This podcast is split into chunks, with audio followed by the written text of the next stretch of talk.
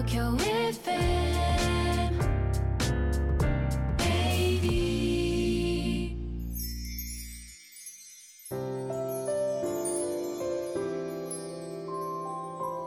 このポッドキャスト放送は毎週日曜夜7時55分よりお届けしている毎日に夢中感動プロデューサー小林翔一を再編集した特別版です。放送で収まりきらなかったアルビオン社長小林翔一さんが大切にしている感動のポイントをどうぞお楽しみください。アルビオンの小林翔一です。暮れのご挨拶って感動じゃないですか、えー、2020年も終わりを迎えようとしています。まあ残念ながらコロナウイルス一色で1年が過ぎてしまうかなという感じじゃないでしょうか。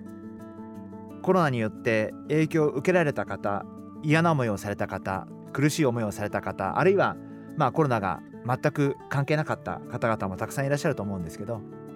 嫌なことがなかった方も今年はこういう状況だったっていうことに思いを馳せる必要があるのかなあのそんなふうに思ってます。でもそうは言ってもまあ年末ですからやっぱりけじめとして、えー、お世話になった方、えー、一緒にお仕事をしていただいた方そういう方にきちんとご挨拶はさせていただくべきなんじゃないかなというふうに思っています。あの調子のいい時にちゃんと挨拶ができて調子が悪い時は何もできないじゃなくてやっぱりけじめとしてやっぱり年末年始はですね年末のご挨拶年始のご挨拶というのはどんな苦しい状況であれやっぱり年を越せるあるいは新年を迎えられる喜びがあるわけですからやっぱそのけじめは、えー、しっかりすべきなんじゃないかなというふうに思っています。まあ残念ながら、えー、来年も明らかに我慢の年になることが見えてるわけですから。でも多分この我慢を一生懸命我慢して本当に苦しい中でなんとか一生懸命工夫して努力して、えー、そして、えー、みんなでこういった危機を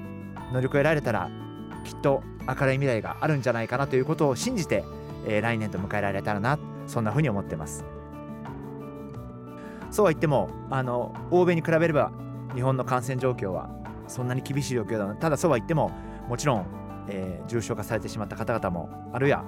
お亡くなりになった方々もいらっしゃいますんで、えー、本当に大変な状況には変わりはないんですけれどもまあでもぜひあのここは、えー、ぐっとこらえて、えー、我慢して、えー、いつの日か明るい日が来ると信じて頑張っていければなそんなふうに考えてます。リスナーの皆様、えー、本年度も1年間本当にありがとうございました。あのどれだけ皆様のお役に立ててるかあるいは皆様に面白いと思っていただける番組を、えー、提供できるかどうか分かりませんがあのまたこれからもあの皆さんに少しでも楽しんでいただけるように一生懸命努めてまいりたいと思います、えー、来年度もよろしくお願いいたします。毎日に夢中。感動プロデューサー小林翔一。日常は奇跡です。明日の肌と心に潤いを。小林翔一でした。良いお年を。